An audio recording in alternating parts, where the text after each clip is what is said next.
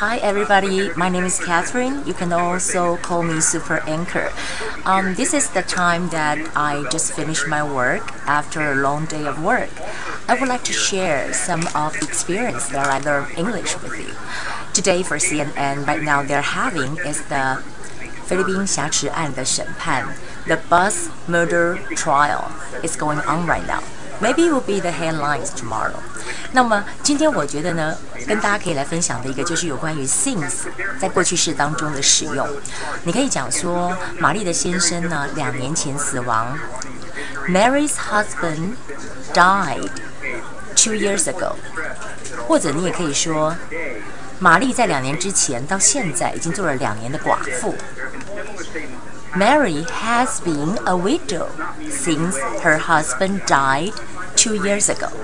所以大家就知道，sing 在这个过去式当中的使用，你就要把 is 变成 has been。这是在今天跟大家分享的。So you guys have a wonderful evening, and I'm going back home. See you tomorrow.